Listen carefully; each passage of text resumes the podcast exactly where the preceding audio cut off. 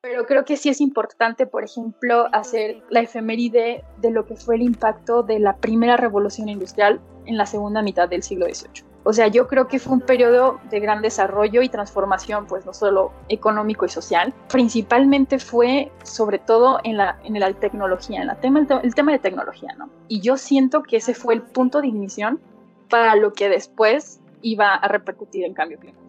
Viene esta persona que se llama John Baptiste Joseph Fourier, que es un físico matemático francés. Entonces él fue el primero, de hecho, de preguntarse qué era lo que mantenía elevada la temperatura de la superficie de la Tierra por arriba de lo que se esperaría.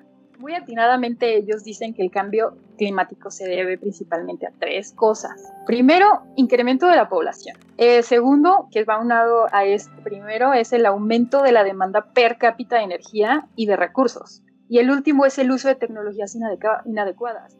Entonces es alrededor del 97% del gremio científico te dice sí existe el cambio climático y es culpa de los humanos. Entonces todo esto es un hecho científico y es sumamente importante que digan sí existe y tiene bases científicas y que se dejen de la falacia de que es invento de los chinos. Hábitos eco.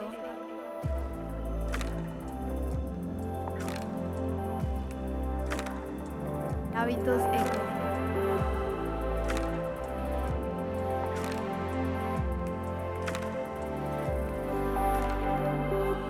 Bienvenidos al podcast de Hábitos Eco. Somos Ale y Dani. En este podcast nos dedicaremos a tener conversaciones con personas de diferentes esquinas del planeta que ya están haciendo algo a favor del medio ambiente. Sabemos que puede ser frustrante todo lo que pasa en el mundo, pero muchas veces no nos enteramos de las acciones buenas que alguien más está haciendo para contrarrestar el cambio climático. Nuestro proyecto busca transmitir la motivación para que tú tomes la decisión de cambiar tus hábitos y cada vez seamos más los que generamos el eco hacia un mejor futuro. Te invitamos a pasar, siéntate, ponte cómoda o cómodo porque es momento de hablar sobre un tema nuevo. Eco. Hola, bienvenido o bienvenida a este tu podcast ambiental favorito. Si este es el primer episodio que escuchas, esperemos que te guste y que te quedes a escuchar los demás episodios. Y si ya eres cliente frecuente de aquí, pues bienvenido de nuevo. La verdad es que habíamos estado un poco de tiempo sin grabar un episodio nuevo, pero estamos de vuelta y te traemos un tema relacionado a políticas ambientales. Sí, como bien lo dice Ale, hace mucho que no grabábamos y estamos muy emocionados de estar aquí de vuelta. Pero bueno, aquí la información que vas a escuchar hoy. Esta es la primera parte porque como dice Ale, vamos a hablar de política ambiental, entonces va a ser un poco denso, pero lo dividimos para que sea más ameno. Así que en este episodio vamos a hablar sobre cambio climático, una introducción sobre qué son las cumbres internacionales y qué están haciendo, el papel que juega el G20 y las organizaciones ambientales en el cambio climático y cómo ha cambiado la Acuerdo de París en los gobiernos, la toma de decisiones desde el 2015 hasta el actual y cómo esto se va a desarrollar hasta el 2030. Así que quédate pendiente a la segunda parte. Procuramos hacer y presentar esta información lo más digerible posible, así que esperemos que te quedes a escuchar todo este episodio y justo como mencionó Dani, este episodio va a ser dividido en dos partes, así que quédate el próximo miércoles a escuchar la segunda parte. Sin más, te recordamos que nos puedes seguir en estas plataformas de podcast y también en nuestras redes sociales. Estamos en Instagram, Twitter y Facebook como hábitos.eco. Así que sin más, te dejamos con Fernanda García. Bienvenidos a un nuevo episodio de su podcast favorito que es Hábitos Eco. ¿Qué tal? ¿Cómo estás, Dani? ¿Ya listo para arrancar este nuevo episodio? ¿Qué onda? ¿Qué onda? Sí, aquí disfrutando el domingo y con toda la actitud para aprender algo nuevo hoy. ¿Tú cómo estás, Ale? Yo también estoy súper bien y estoy súper emocionada por el tema del que vamos a hablar hoy. Esperamos que a toda nuestra comunidad le, se les haga bastante interesante porque creo que eh, son temas que, que de verdad nos deben concernir como sociedad y espero lo disfruten. Sí, justo vamos a comenzar una nueva sección en nuestro podcast, algo que no habíamos hablado, y para eso nos acompaña Fernanda García, que será nuestra invitada de hoy, y ella nos va a ayudar a sumergirnos en este tema. Ella estudió la carrera de Ciencias Ambientales y una maestría en Cambio Climático y Política Ambiental en Inglaterra. Bienvenida, Fer, ¿cómo estás? Hola chicos, muy bien. Eh, gracias por el espacio. Este, y pues ahora sí que a darle. claro que sí, a darle. Fer, eh, te dimos una pequeña introducción, pero ¿qué te, ¿qué te parece si le cuentas un poquito a nuestra comunidad quién eres y te damos la palabra para que nos cuentes? Ok, bueno, pues soy de Aguascalientes. Estudié ciencias ambientales en la Universidad Autónoma de, aquí de Aguascalientes y después me fui, bueno, trabajé un ratillo y después me fui a estudiar este, un posgrado a Leeds, a Inglaterra, y la maestría es sobre, bueno, fue sobre cambio climático y política ambiental. Entonces, sí empecé, digamos que ahora sí que todas mis bases fueron muy técnicas porque durante la licenciatura me enfoqué mucho en tecnología ambiental.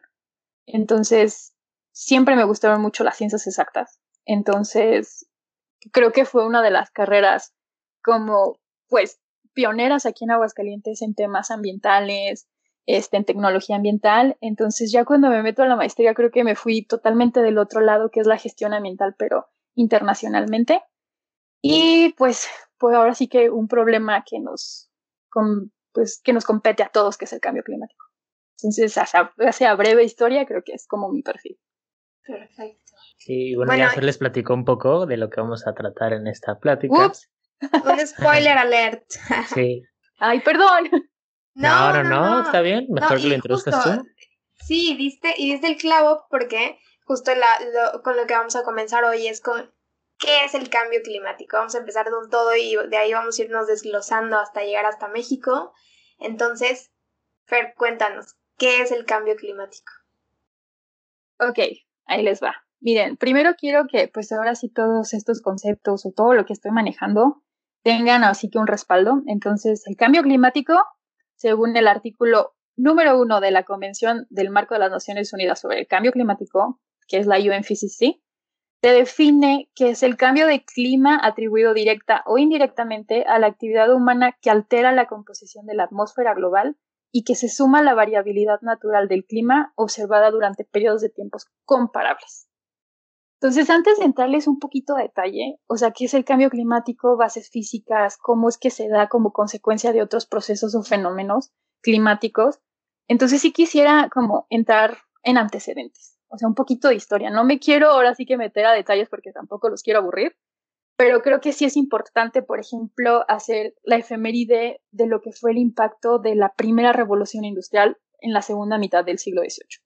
O sea, yo creo que fue un periodo de gran desarrollo y transformación, pues no solo económico y social, principalmente fue sobre todo en la, en la tecnología, en la tema, el, tema de tecnología, ¿no?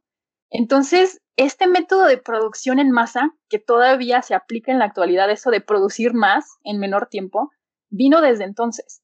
Entonces, principalmente en el sector industrial y el agrícola.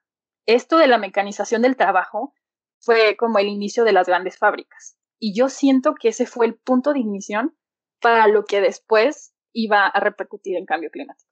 Entonces, creo que es la primera efeméride con la que quisiera empezar. Después de esto, creo que es mediados del siglo XVIII, empieza por eso de quién fue el primero o quién se empezó a cuestionar científicamente las anomalías del clima, ¿no? Entonces viene esta persona que se llama John Baptiste Joseph Fourier, que es un físico matemático francés que formaba parte del ejército de Napoleón, por eso del siglo XIX. Entonces él fue el primero, de hecho, de preguntarse qué era lo que mantenía elevada la temperatura de la superficie de la Tierra por arriba de lo que se esperaría. Entonces yo creo que todo método científico o todo este tipo de cuestionamiento siempre viene por alguien curioso, alguien que se pregunta qué está pasando que no pasaba antes, ¿no? Entonces esta persona fue el primero en cuestionarse por qué están estas variabilidades de temperatura, ¿no? Después viene un investigador sueco que se llama Svante Arrhenius y creo que fue uno de los primeros en sospechar que algunos de los gases forman parte de la atmósfera, o sea, el dióxido de carbono, por ejemplo, podría tener una influencia en los cambios de temperatura. También fue el primero en emplear el término efecto invernadero. Y ya me salté como al principio de 1900, más o menos.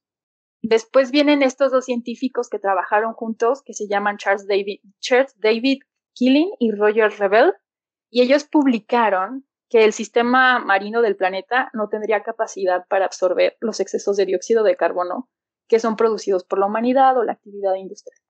Y de ahí ya me pasé como a los 50, ¿no? Entonces ya después que salen este, este, lo de la Guerra Fría y los satélites en los 70 este, que empiezan a orbitar la Tierra y de esa manera pues ya se empiezan a observar y a seguir rastro del comportamiento de la atmósfera y los océanos ante la acumulación de gases de efecto invernadero. Y yo creo que de los últimos ya este, antecedentes científicos está el de el doctor Mario Molina, que empieza a explicar un poco de los clorofluorocarbonos y su, pues sus reacciones en el ozono este, estratosférico y por, de una manera, un término muy masticado, que empezaron a picar el ozono, ¿no? Entonces, yo creo que es muy importante mencionarle todos estos antecedentes porque para mí todavía hay gente que no cree en el cambio climático. Donald Trump, ¿no? Por ejemplo. O sea, estamos hablando de personajes ya muy importantes. Este, ah, por cierto, chicos, si ustedes quieren preguntarme algo, interrúmpanme, ¿eh? sin problema. Porque ah, sí, no, adelante, está, está, muy buena esta introducción. Estoy no, y es que está, está muy chingón porque a veces creemos que el cambio climático es algo reciente, es algo que apenas acabamos de, de acabamos de descubrir o algo que apenas nos acabamos de dar cuenta. Y Fer, aquí nos acabas de dar una introducción en la que, que ya sabíamos que venimos estudiando esto y que ya hay personas interesadas en, en, en siquiera en saber qué es lo que regula la temperatura o por qué aumenta la temperatura. Ya hay gente curiosa desde hace mucho tiempo. Sí, no viene del 2015, viene desde principios del siglo pasado. Sí, no, ya tenemos casi 200 años con anomalías en las temperaturas. O sea, si no es algo, pues no es algo nuevo, pero si estamos hablando de edad geológica, sí es bastante nuevo. Bueno, ahorita, si quieren, vamos caminando para allá. Bueno, entonces les platico esto de antecedentes históricos científicos porque estuve leyendo un poco y es importante recalcar que, o sea, es un hecho científico. Hay un estudio muy interesante de un investigador australiano que se llama John Cook y sus colegas, donde en 2013 sacan un, este, un artículo que hicieron como una comparación de todos los artículos científicos que hasta ese momento había y que hacían verídico que hasta el momento, o sea, señalaban que el cambio climático era causado principalmente por la actividad antropogénica. Entonces es alrededor del 97% del gremio científico te dice sí existe el cambio climático y es culpa de los humanos. Entonces, todo esto es un hecho científico y es sumamente importante que digan sí existe y tiene bases científicas y que se dejen de la falacia de que es invento de los chinos y de que, pues todas estas teorías, ¿no? De capitalistas.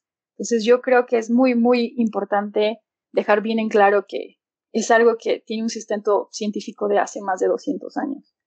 Ah, ahora, también es bien, bien, bien curioso, yo creo que ya lo han de haber escuchado por ahí, desde el 2000 se hizo muy famoso el término antropoceno, porque es un término que empezaron a utilizar los científicos precisamente para designar todas las repercusiones que tiene el clima y la biodiversidad, tanto la rápida acumulación de gases de efecto invernadero como los daños irreversibles ocasionados por el consumo excesivo de recursos naturales. Entonces, ahora los científicos empiezan a referir a esta etapa como el antropoceno porque está todo todo afectado por una actividad antropogénica, ¿no? Aún existe el debate científico si lo quieren establecer como época geológica. Todavía no es definitivo, pero sí ya se refieren a que estamos en una, en una etapa de, antropoceno. Entonces, a breves rasgos, esta fue como una introducción para empezar a hablar un poquito más a detalle qué es el cambio climático. ¿Cómo ven? No, buenísimo. Creo que lo resumiste súper bien. Sí, y a mí me gustaría agregar si lo tengo bien entendido, lo que pasa es que en la atmósfera todos estos gases que lanzamos es que se, empieza a acumular y de cierta forma se sigue saturando, ¿no? O sea, no es que se vayan, no es que se disipen, no se absorben, entonces se empieza a llenar, entonces lo que pasa es que los rayos del sol que pasan a la Tierra ahora no pueden salir, se quedan ahí atrapados, ¿no? Y eso es lo que está calentando todo. Ese es el efecto invernadero, ¿no? Ajá, yo creo que así como lo dijiste atinadamente, Daniel, este, el cambio climático es la consecuencia del calentamiento global. ¿Qué produce el calentamiento global? El efecto invernadero. Y lo que acabas de explicar a grandes rasgos muy bien es eso, el efecto invernadero. Y cabe recalcar que todos estos son efectos totalmente naturales. O sea, el efecto invernadero es natural, el calentamiento este, climático, perdón, el cambio climático es natural. ¿Qué es lo que no es normal? Pues no es normal, ahora sí. Ajá, o sea, estamos hablando de concentraciones de gases de efecto invernadero que estamos al nivel más elevado en 3 millones de años. O sea, en 3 millones de años, ¿cómo pudimos echarnos en estos 200 años que veníamos platicando desde la primera revolución industrial, ¿no? Este, se registró hace poquito que creo que del 2016 al 2020 es el quinquenio más cálido jamás registrado. Entonces, es la aceleración lo que, lo que no es normal. Pero entonces, nada más regresando y no, para no dejarlo descuidado, ¿qué es el efecto invernadero? Pues es eso, o sea, ustedes saben la primera ley de la termodinámica, o sea, la energía no se crea ni se destruye, solo se transforma. Entonces, en un sistema energético perfecto, toda la energía que entra tiene que salir. Entonces, sí es como circulatorio, ¿no? Entonces, aquí el chiste es que la energía solar este, llega al planeta principalmente en luz visible y normalmente un tercio de la energía solar es reflejada directamente al espacio, ya sea por las nubes, el hielo o los grandes desiertos. Entonces, inmediatamente se refleja y se regresa al espacio. Pero los otros dos tercios los absorbe este, la superficie terrestre, la atmósfera y también las nubes. Aquí el problema es que se tiene que regresar, o sea, esa energía tiene que salir otra vez y regresar al espacio, y normalmente es el doble de la energía que se regresa en radiación infrarroja, y como dices, la acumulación de estos gases de efecto invernadero como el dióxido de carbono, el metano, el carbón negro, los óxidos nitrosos, entre otros, absorben esta energía infrarroja o no la, y pues permean, o sea, no dejan salir esta energía y esto provoca un calentamiento global. Entonces, esos son como bases físicas muy básicas de qué es un cambio climático. Espero que no, no se haya sido como muy difícil de entender, pero yo creo que es bastante masticable. No, no, no, estuvo bastante bien y, y además, pues este calentamiento pues está provocando la disminución de los polos, entonces hay menos superficie blanca en la Tierra, que es lo que mayoritariamente refleja estos, estos rayos, ¿no? Entonces, al haber menos, pues se refleja menos. Claro. Sí, también cabe recalcar, y les, y les súper recomiendo este libro, este, para mí, bueno, para todos los ambientólogos que ven cambio climático, es como nuestra Biblia, y más los mexicanos, porque, eh, bueno, es el se llama El cambio climático, causas, efectos y soluciones y es del doctor Mario Molina, de la doctora Julia Carabias y de José Sarucán. Entonces aquí viene a detalle, o sea, qué es el cambio climático. Yo ya lo estoy promocionando, qué oso, ¿no? Pero bueno. No, está bien para que nuestra comunidad, comunidad tenga algo que leer. bueno, me gusta mucho porque muy atinadamente ellos dicen que el cambio climático se debe principalmente a tres cosas. Primero, incremento de la población. El segundo, que va unado a este primero, es el aumento de la demanda per cápita de energía y de recursos. Entonces, más personas, más energía, más recursos, ¿ok? Y el último es el uso de tecnologías inadecuadas para producir estas cosas o para explotar este, recursos. Entonces, ustedes saben que las tecnologías que ahorita se utilizan para el sector energético principalmente son a base de combustibles fósiles, que son el carbón y el, y el petróleo, y pues es la fuente principal de todos estos gases de efecto invernadero. Entonces yo creo que es muy, muy importante pues mencionar esas, esas tres, ahora sí que, ¿qué causas? ¿Cómo ven? ¿Ustedes ya las tenían así como identificadas? Sí, bueno, obviamente lo de la sobrepoblación, aunque yo había leído que incluso la Tierra podría, o sea, tiene la capacidad de soportar a una población de hasta 10 billones de personas, aunque bueno, no estoy seguro, había que hacer, buscar estudios relacionados, pero bueno, aquí obviamente depende, depende de la, la, el estilo de vida que llevemos, ¿no? Igual en México estamos acostumbrados a una vida un poco más americanizada, el consumismo masivo, y que bueno, eso creo que es eh, uno de los mayores problemas, ¿no? Que siempre queremos más y nunca estamos satisfechos. Sí, justo ayer estaba hablando con mi hermana acerca de la acerca de, un poquito de economía, de, cómo está la situación actualmente, de, de, lo difícil que es tener un trabajo actualmente. Y yo, yo, le decía, es que ahora está mucho más cargado el emprendimiento. Justo Dani me pasó un, episodio de un podcast y te estaba contando acerca de.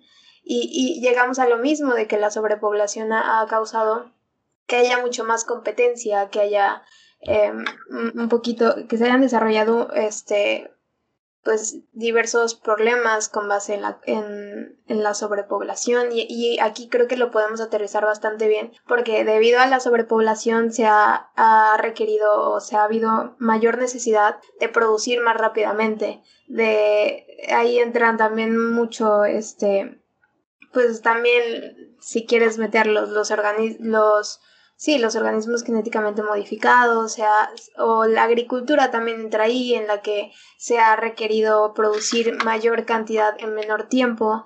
Entonces, Sí, o sea, también creo que es un todo, influye tanto en lo ambiental como en lo económico, como en lo social, entonces está bastante entrelazado todo y creo que es un, un punto bastante importante a tomar en cuenta la sobrepoblación.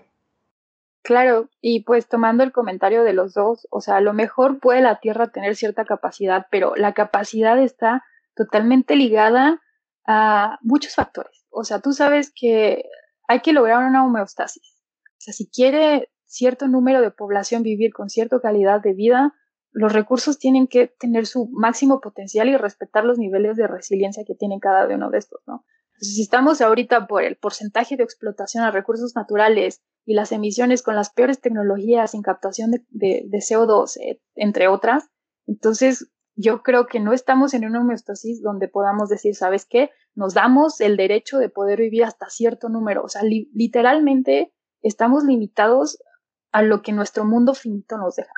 Entonces yo creo que depende de mucho de ese tipo de recursos, ¿no? sí, no, y perdón que te interrumpa, pero igual es como despertar y que se te antoje una fruta que viene desde el otro lado del mundo, pues obviamente eso también.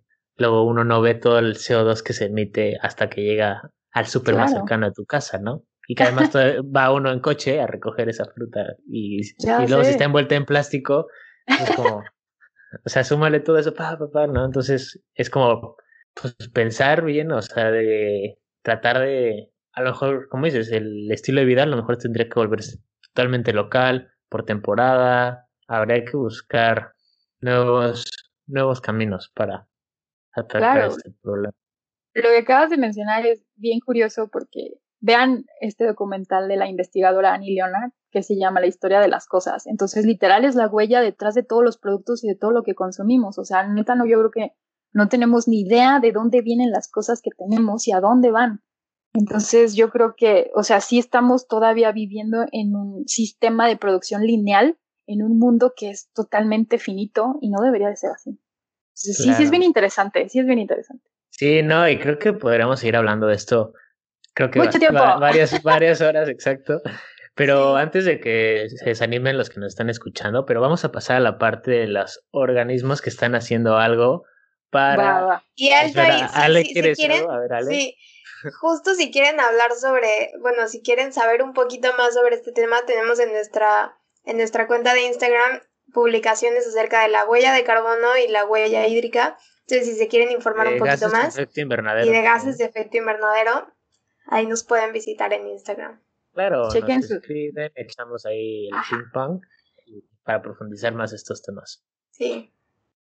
Pero igual, este, bueno, como les decía, vamos a pasar a la parte de qué se ha hecho, qué ha cambiado en cuanto a política y como bien lo mencionaba Fer, pues no, no viene desde, desde hace unos cuantos años, esto empezó ya a finales del siglo pasado, que se empezaron a meter regulaciones. ¿Y por qué no empezamos por la, las COPs, Fer? ¿Por qué, qué no, ¿Nos puedes platicar qué son las conferencias de las partes? Ok, va, va.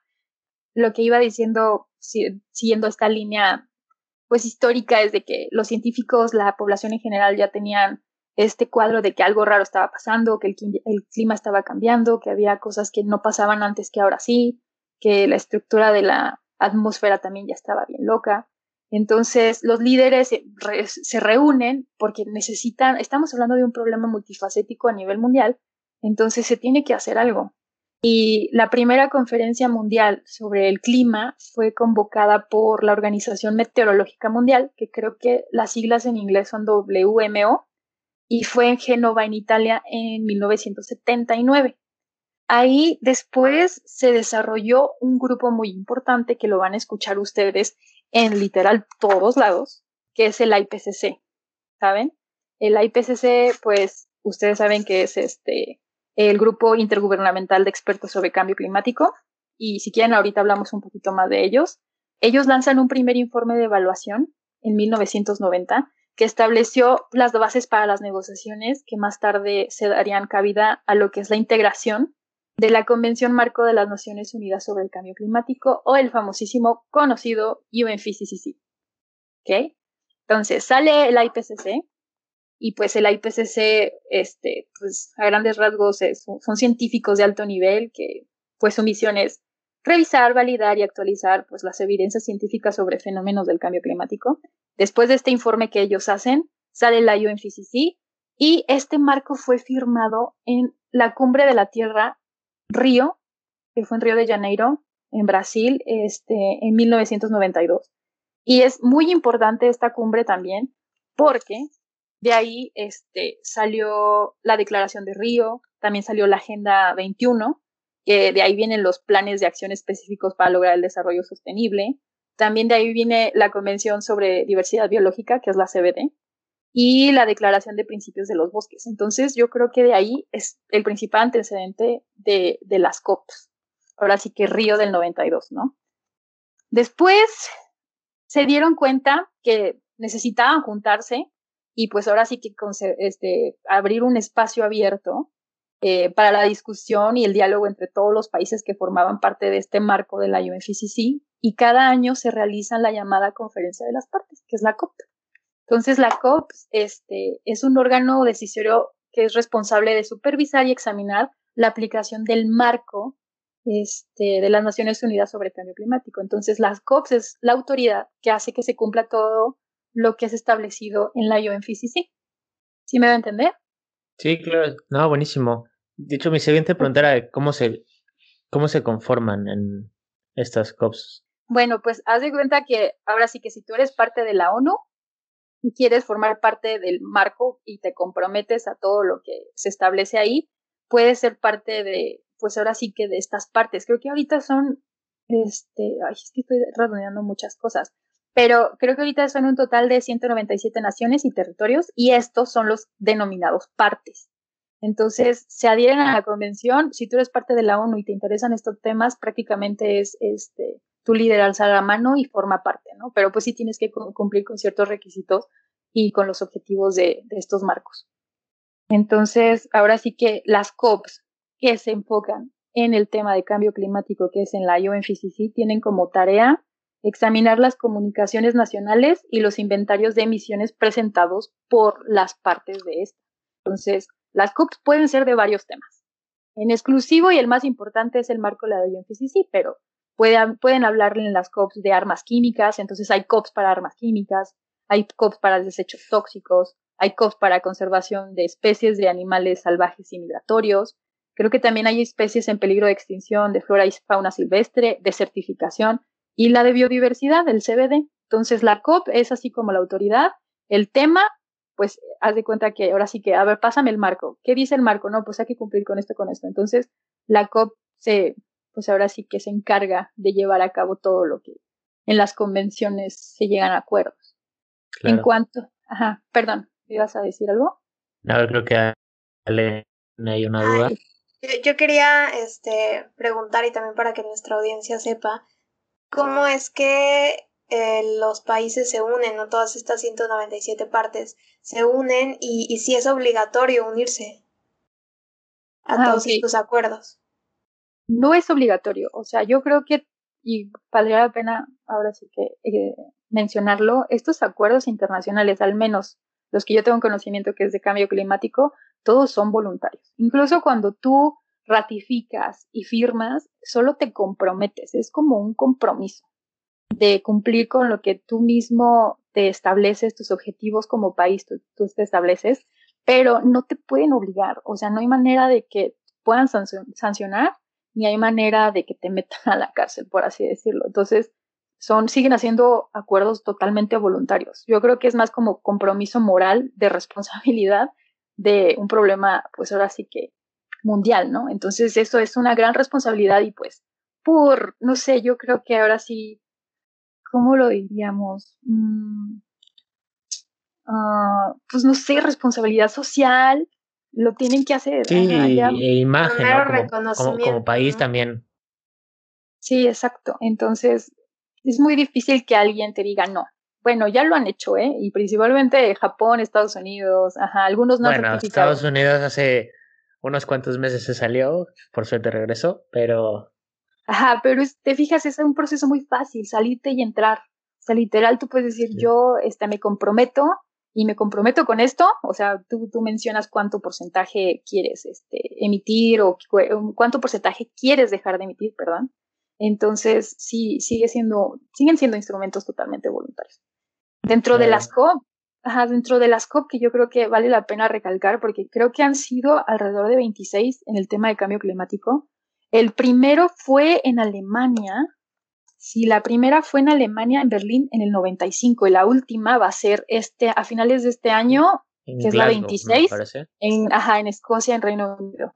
Entonces, este, de, de todas esas COPs han salido dos acuerdos sumamente importantes. El primero es el protocolo de Kioto, que fue obviamente en Japón en el 97, que entró en operación por eso del 2005 y a grandes rasgos este, lo que se pretendiera reducir al menos el 5.5% de las emisiones de gases de efecto invernadero en un periodo dentro del 2008 a 2012. Aquí es fácil recalcar que este era un compromiso obligatorio solo para países industrializados. Bueno, o sea, los países desarrollados eran los que estaban como más comprometidos, ¿no?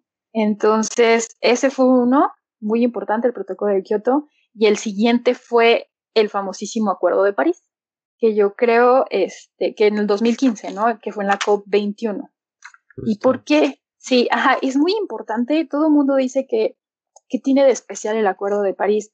Pues el Acuerdo de París se viene negociando desde hace muchos años durante las COP pasadas. Entonces, por fin culminan estos acuerdos en un solo documento en noviembre del 2015 ahí en París.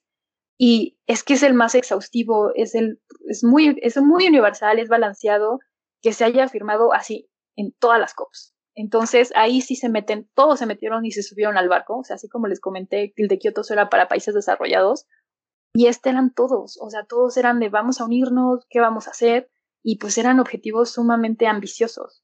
Entonces, este, no sé si quieran que entre un poquito más a detalles de una vez o tienen alguna aquí, Aquí, aquí vamos a detener un poco, no se preocupen, más adelante vamos a hablar particularmente de este acuerdo de París que pues sí es, es, bastante importante y ha sido bastante reconocido entre este, todas estas cumbres que se han realizado. Vamos a continuar, vamos a, este, vamos a hablar un poquito de otras cosas, y pero más adelante regresamos a este particular acuerdo de París, ¿vale? Y justo eh, durante, ahorita que nos mencionabas, durante estas cumbres nos comentabas que se, hablan, se hablan de diferentes temas. Eh, entre ellos está, eh, como lo mencionaste, no, no recuerdo bien en qué COP fue, pero sobre la Convención de Diversidad Biológica. ¿Qué es? ¿Qué, qué trata? ¿Qué, ¿De qué trata este convenio, esta, sí, esta convención? Ok, esta convención es sobre la diversidad biológica o la CBD. Es un acuerdo o un instrumento internacional para la conservación de la diversidad biológica. Este, es la utilización sostenible de sus componentes y la participación justa y equitativa en los beneficios que deriven de la utilización de los recursos genéticos esta convención ha sido ratificada por 196 países, por eso les digo, o sea, ahora sí que los países interesados se suman al, tema y firman y pues se comprometen, ¿no? Este, su objetivo es promover medidas que conduzcan a un futuro sostenible. El órgano rector del CBD también es la COP, entonces haz de cuenta que este, la COP es su policía también, eh, se pasa así, ¿qué acordaron en la CBD? Esto, esto, esto. Ah, pues saben que cada reunión, entonces sus propias COP tienen, ellos creo que tienen alrededor ay, son hasta ahorita ya van a ser 15 COPs, o sea, son distintas. No se llevan al mismo tiempo que las de cambio climático. La primera COP fue para ellos en Nassau, en las Bahamas, en el 94, y la última fue en Sharp el Sheikh, en Egipto, en 2018, porque la que sigue es en China, en 2021. Sí, se canceló porque iba a ser a finales de 2019 cuando empezó el problema en China. Entonces llega 2020 y pues también se cancela. Entonces apenas va a seguir la COP15, que es en Kunming, China, en 2021. Entonces su sede está en Montreal y también, pues, este acuerdo sale de la cumbre de Río en el 92 y así como el IPCC es para el cambio climático, ellos también tienen su, su gremio científico que se llama el órgano subsidiario de asesoramiento científico, técnico y tecnológico, o por sus siglas en inglés, el SPESTA. Es que no sé si lo pronuncio yo, porque son muchas letras, pero Sí, pero hagan de cuenta, ya, ya checaron el patrón, ¿no? O sea, la COP, no, o sea, chequen el patrón. La COP es el policía que se va a encargar, así literal, de, de hacer que todo lo que se está viendo en estas reuniones anuales se cumpla. ¿Qué se, ¿De qué tema vamos a hablar? Pues si es de CBD, entonces ellos tienen a su esbesta y los científicos te dicen, ay, esto hay que hacerlo científicamente hablando. Si es de cambio climático, está la IPCC y el marco es la UNFCCC. Entonces, todo tiene un patrón. Nada y así más. para cada tema, y así para cada tema tienen su panel de expertos que hablan sobre, ok, ok. Esto está bastante importante porque entonces, pues sí está probado que los que los acuerdos o las decisiones que se toman sí las toma gente que de verdad está interesada en el tema y de verdad conoce a fondo el tema. No se toman a la ligera. Exacto. Entonces, yo creo que lo único que tienen como común denominador todos estos temas es la COP. O sea, la conferencia de las partes, como son países y son los líderes de los, de la, o sea, de los representantes de cada nación, pues son los que tienen que asegurar que estas entonces, eso es el campo, el común denominador, COP. Oye, entonces a, la siguiente COP se tratan, o sea, se hace como un checklist de las de las COPs pasadas de, ah, bueno, sí se cumplió lo, de la, lo de la pasada. Sí, ¿qué, qué, ¿a qué llegaron? No, pues que en el Acuerdo de París en 2015 dijimos que los, iban a salir los NDCs y tal año íbamos a checar qué va a pasar. Entonces, cada año es para ver qué están haciendo, cómo se va a mejorar y qué hay que hacer. Entonces, sí, es como pues su revisión anual para mejorar. Es su, ajá, su feedback, digámoslo así. Okay. Oye, hace rato mencionaba sobre los países industrializados y, y, justo creo que aquí entra un tema importante que es lo del G20. O sea, ¿qué es el G20 y qué papel juegan en estas cumbres? Si, si tienen cierto peso, no sé si nos puedes platicar un poco al respecto. Ah, ok. Mira, la G20 es muy importante porque, pues primero, la G20 es el grupo de los 20 y es el principal foro de coordinación de políticas macroeconómicas entre las 20 economías más importantes del mundo. Entonces, ahora sí que la creme de la creme, por así decirlo, está en la G20. Entonces, si tú ya metes al grupo de la G20 para tomar una decisión, es muy fácil que puedas meterlo también para tomar decisiones de cambio climático. Entonces, en este foro quisiera mencionar que los miembros cuentan con el 80% del PIB mundial. O sea, los que forman parte de la G20 tienen el 80% todos los recursos monetarios de recursos, todo. O sea, el PIB mundial está en la G20. El 75% del comercio mundial está ahí también. Y sobre todo, el 60% de la población del planeta son esos países que están dentro de la G20. Entonces, aunque ellos toman principalmente pues temas de sustentabilidad financiera y de cómo no comprometer estos este, recursos monetarios, pues el cambio climático, como les comenté antes, es un problema multifacético, o sea, no nada más hay que tomar lo que repercute en el medio ambiente, o sea, también repercute en temas socioeconómicos, pues está totalmente ligado. O sea, si estamos hablando de, de desarrollo sustentable o de sustentabilidad, hay que hablar que el cambio climático necesita no solo prevenir problemas ambientales, hay que prevenir prevenir problemas sociales y económicos. Entonces la G20 es muy importante porque está totalmente ligada a lo que va a pasar por el cambio climático, ¿no? Los países que están ahí, pues es Argentina, es Australia, Brasil, Canadá, China, Francia, Alemania, Japón, India, Indonesia, Italia, México, Rusia, Sudáfrica, Arabia Saudita, Corea del Sur, Turquía, Reino Unido, Estados Unidos y la Unión Europea. O sea, están los más importantes. Y ellos se comprometen a pues a cumplir todo lo que, que prometieron en el Acuerdo de París, ya la libramos, literal. Entonces, por eso es muy importante la G20, porque pues ahora sí que somos, son los, somos los principales emisores y somos los principales que podemos hacer algo y que tenemos los recursos para hacerlo.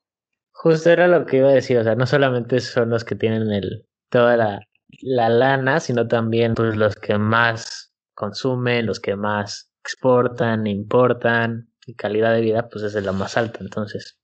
Sí, claro. qué gran peso y qué gran peso tiene, como justo como lo dijiste, si están ellos, bueno, ya tenemos gran parte avanzada, ya tenemos, ya, ya se pueden ver grandes cambios. Justo, este, ellos se juntan anualmente desde 1990. Este, creo que la presidencia como que la cambian ciertos periodos del tiempo, ahí sí te, te debo esa información, Ahorita los que están a cargo del chair, que les dicen es Italia, entonces de Italia depende la agenda y las actividades que vayan a hacer durante el periodo de su mandato. Y pues yo creo que principalmente sus objetivos es eso, o sea, hacer frente a las crisis económicas internacionales, mantener la estabilidad del sistema financiero internacional y pues evitar que se presente nuevamente un, un debacle económico mundial, que yo creo que ahorita por la, el COVID-19 han de tener las manos llenas en este tipo de, sí, de problema. Ajá. El último, la última vez que se juntaron fue en Arabia Saudita en el 2020 y creo que México no ha ido desde que se juntaron en Japón en 2019. Ya nuestro presidente no ha ido. Entonces, sí valdría la pena, porque ahí se toman temas no nada más económicos. O sea, sí es la, el principal, sí es como el centro del tema, pero se toman todas las consecuencias del cambio climático. Entonces, es bien importante, bien importante hacer el networking con todos los líderes de ahí, porque van líderes, o sea, van los presidentes. No van así como el representante de la secretaría, porque en las COPs normalmente va el, el jefe de la secretaría, del, del, Semarnat, el encargado del secretario de Medio Ambiente. Entonces hay, ajá, porque es el que sabe el tema, es el, pues, el experto. El experto, ¿no? Pero acá en las G20 van los presidentes, entonces por eso también es muy importante. O sea, el nivel, el nivel que se maneja.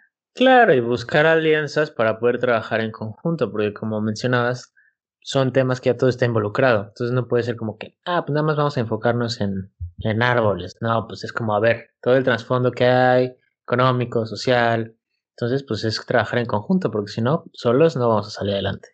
Claro, claro. O sea, de hecho es una, un, ahora sí que un principio bien sabido, o sea, un, no sé, dos cerebros piensan mejor que uno. Entonces la cooperación internacional es bien, bien elemental. Pero bueno, continuando con el flujo de, de la, de esta, de esta conversación, previamente nos habías contado que durante, bueno, en las COPs están este, este panel de, de expertos que, que, conocen acerca de, del tema del que se va, se va a tratar en, en cada cumbre. Eh, y queremos eh, dedicarle un poquito de espacio y también para que nos cuentes de qué forma se involucra pon este, este panel intergubernamental para el cambio climático, el IPCC, con los gobiernos y, y organizaciones, qué papel juega, cómo, cómo se involucra. Ok, bueno, pues el Grupo Internacional Gubernamental de Expertos sobre el Cambio Climático fue creado, ya tiene, creo que tiene mi edad, es de 1988, entonces ya, ya tiene un ratito aquí, ¿eh? Este, nada más. No, está joven. bueno, qué oso acabo de, de literal de balconear tu edad. bueno, fue creado principalmente para que facilitara las evaluaciones integrales del estado de los, de los, de cómo, este, de los conocimientos científicos, técnicos y socioeconómicos del cambio climático. Entonces, por ejemplo, ellos te dicen cuáles son las causas posibles, las repercusiones y las estrategias de respuesta que podrían seguir cada uno de los países. Ellos, este, no se pueden meter directamente en gobierno si gobierno no se lo solicita, pero son todos los que sacan los informes del marco de la UNFCCC y son los que te pueden, ahorita lo que están muy metidos son en, los escenarios, o sea, ellos sacaron apenas un informe especial de qué va a pasar si, lo, o sea, la Tierra, si los impactos, o sea, te va a decir los impactos del calentamiento global si se queda en 1.5 grados centígrados con respecto a los niveles preindustriales. Entonces te dice las trayectorias correspondientes y de qué va a depender. Creo que son alrededor de seis escenarios con concentraciones constantes este, desde el año 2000, algo así. Entonces, este, cada escenario depende de una serie de variables como para definir el aumento de temperatura por década. O sea, te puede decir el primer escenario que es el mejorcito, que creo que es el B1, y te dice, ajá, en la mejor estimación del primer escenario es que la, el clima se quede en 1.8 grados centígrados. Entonces, ¿qué va a pasar con la Tierra? ¿Quiénes van a ser los más vulnerables?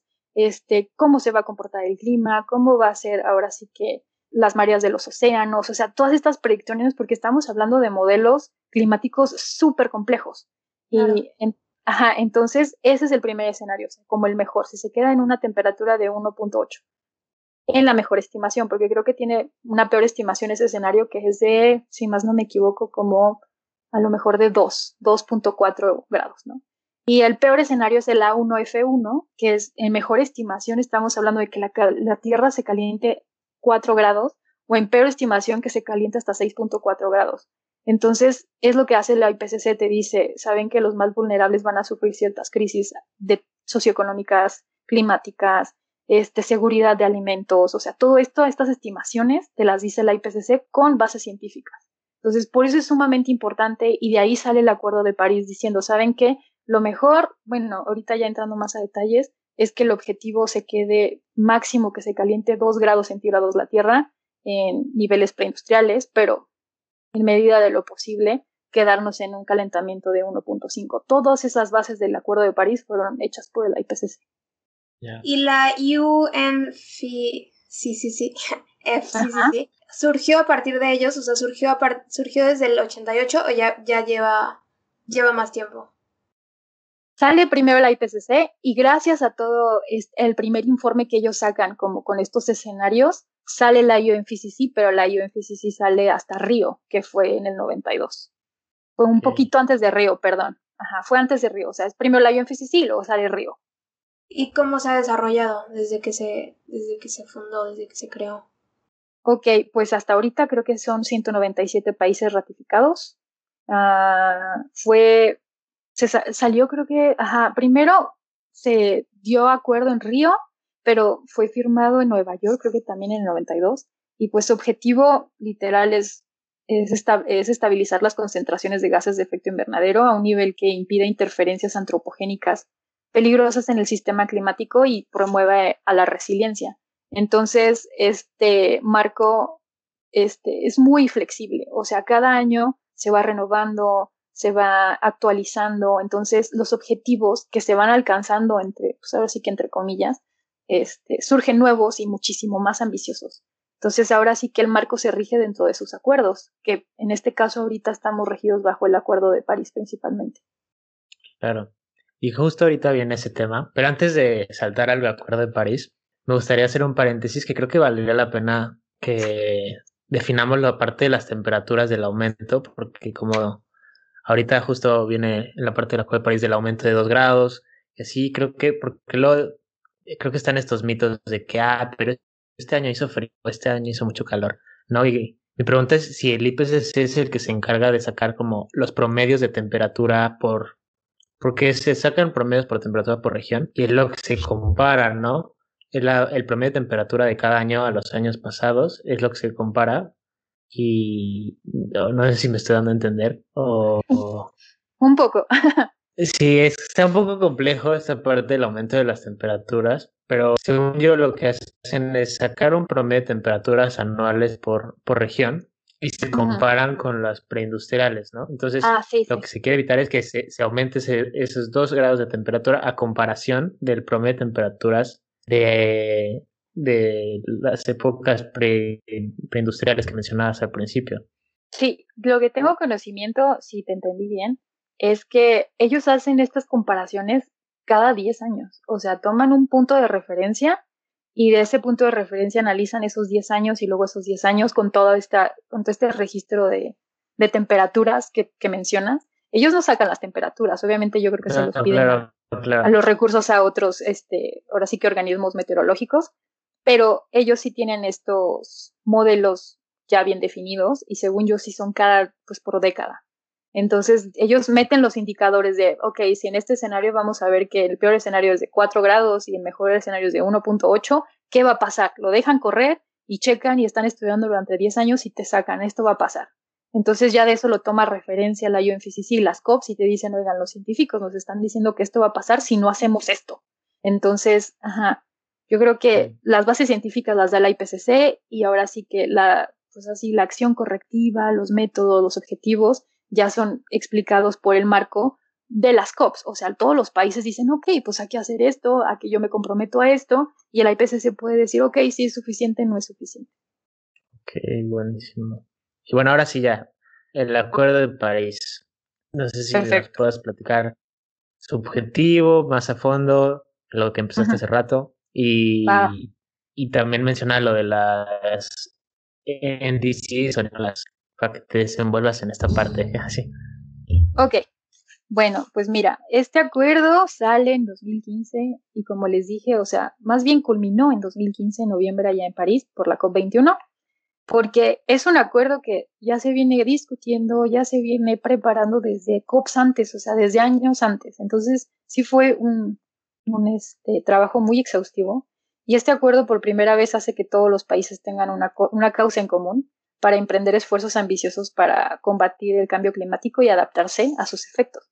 Entonces, su objetivo central es reforzar este, la respuesta mundial a la amenaza del cambio climático, manteniendo el aumento de la temperatura mundial en este siglo debajo de los 2 grados centígrados por encima de los niveles preindustriales y proseguir con esfuerzos o para limitar aún más el aumento de la temperatura a 1.5. Entonces, digamos que principalmente es mantener esta, este aumento de la temperatura hasta 2 grados, pero se quieren ir muy ambiciosos y poder lograr el 1.5.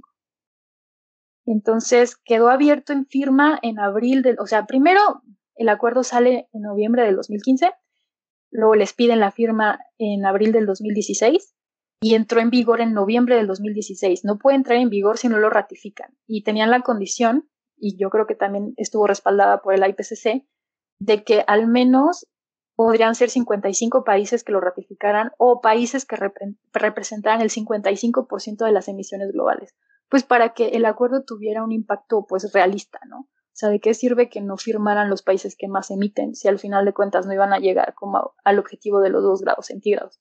Entonces, ratificaron precisamente, creo que 191 partes hasta el día de hoy y pues va en marcha. O sea, yo creo que ahorita lo más bonito de este acuerdo o el núcleo del acuerdo son los NDC, que son las contribuciones determinadas a nivel nacional, y son objetivos a largo plazo. O sea, y son esfuerzos específicos de cada país para reducir sus emisiones nacionales y adaptarse a los efectos de cambio climático.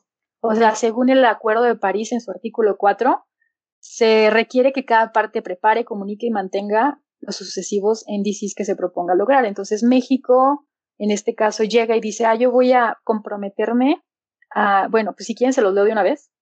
Mm. México puso dos compromisos, o sea, primero los, los compromisos no condicionados, que es algo que tienen porque tienen que cumplir, es reducir el 22% de las emisiones de gases de efecto invernadero y el 51% de las emisiones de carbono negro al año del 2030. O sea, eso sí que sí tiene que hacerlo porque fue uno de los principales este, compromisos que, que hizo México en el Acuerdo de París. Ahora, compromisos este, condicionados, o sea, que todavía puede que cumpla o que no, que de preferencia diríamos que sí, es apoyar a reducir hasta un 36% las emisiones de gases de efecto invernadero y el 70% de las emisiones de carbono negro al año 2030. Entonces, ajá, estas son los NDCs de México.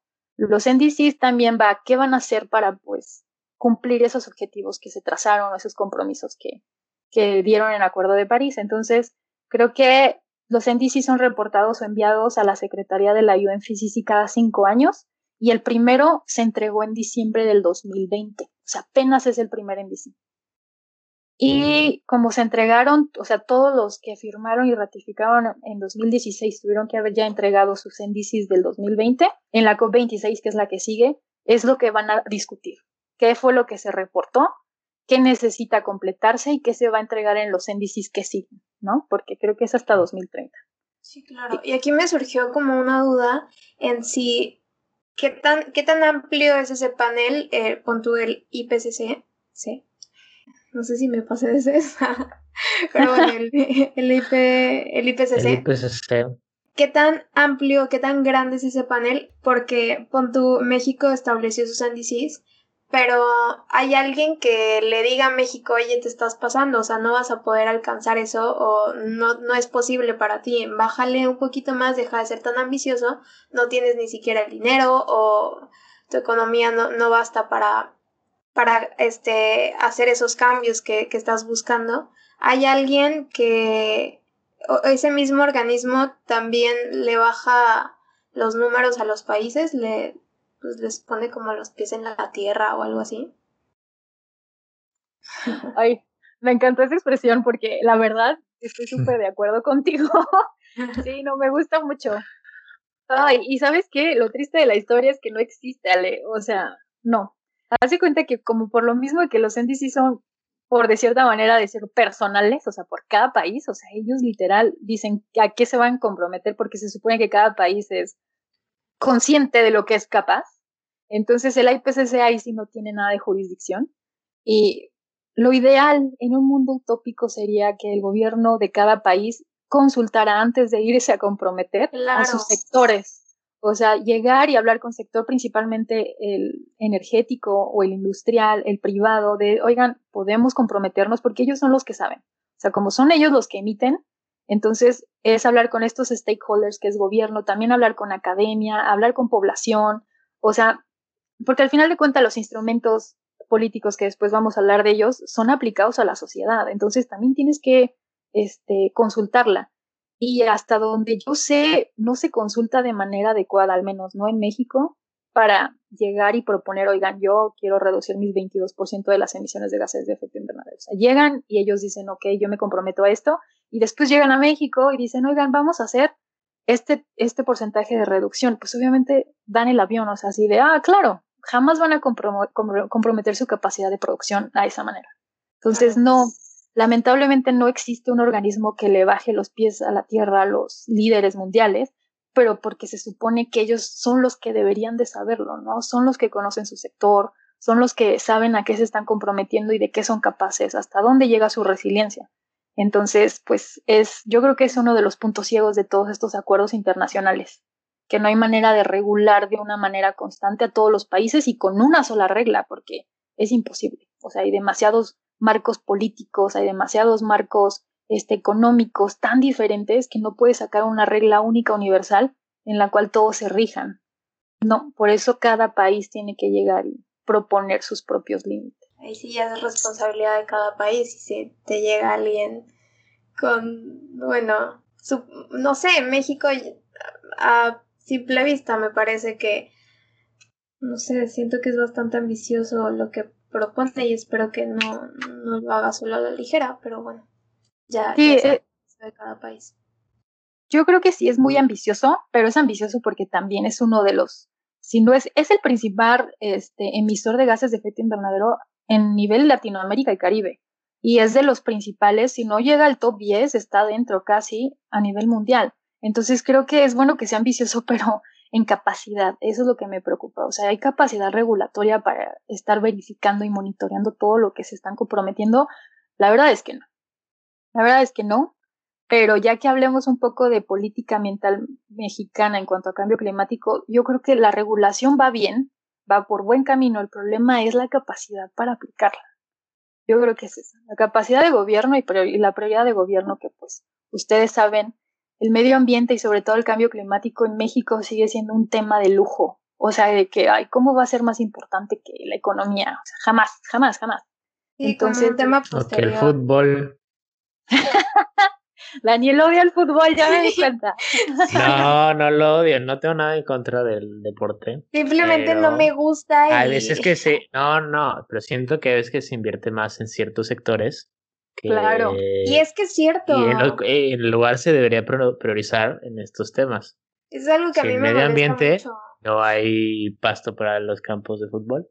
No, y es, y es, que no es posible, no es posible que gane más un futbolista que alguien que, no sé, tiene una causa diferente. Que está tomando decisiones para ver cómo va a funcionar el país en los 100 años. Hasta que los mismos doctores o gente que salva vidas, y también aquí salvamos vidas. ya sé, no, claro que sí. Si lo ves de un modo general, yo creo que al final de cuentas sí debería ser un tema prioridad. Bueno, eso fue todo por hoy. Muchas gracias a los que se quedaron hasta el final. Esperamos que les haya gustado el episodio de esta semana. No olviden compartirlo con amigos y familiares que saben que puede interesarle este tema. Igual, no olviden de seguir nuestra página en Instagram de hábitos.eco y los esperamos en el siguiente episodio. Nos vemos. Hábitos Eco.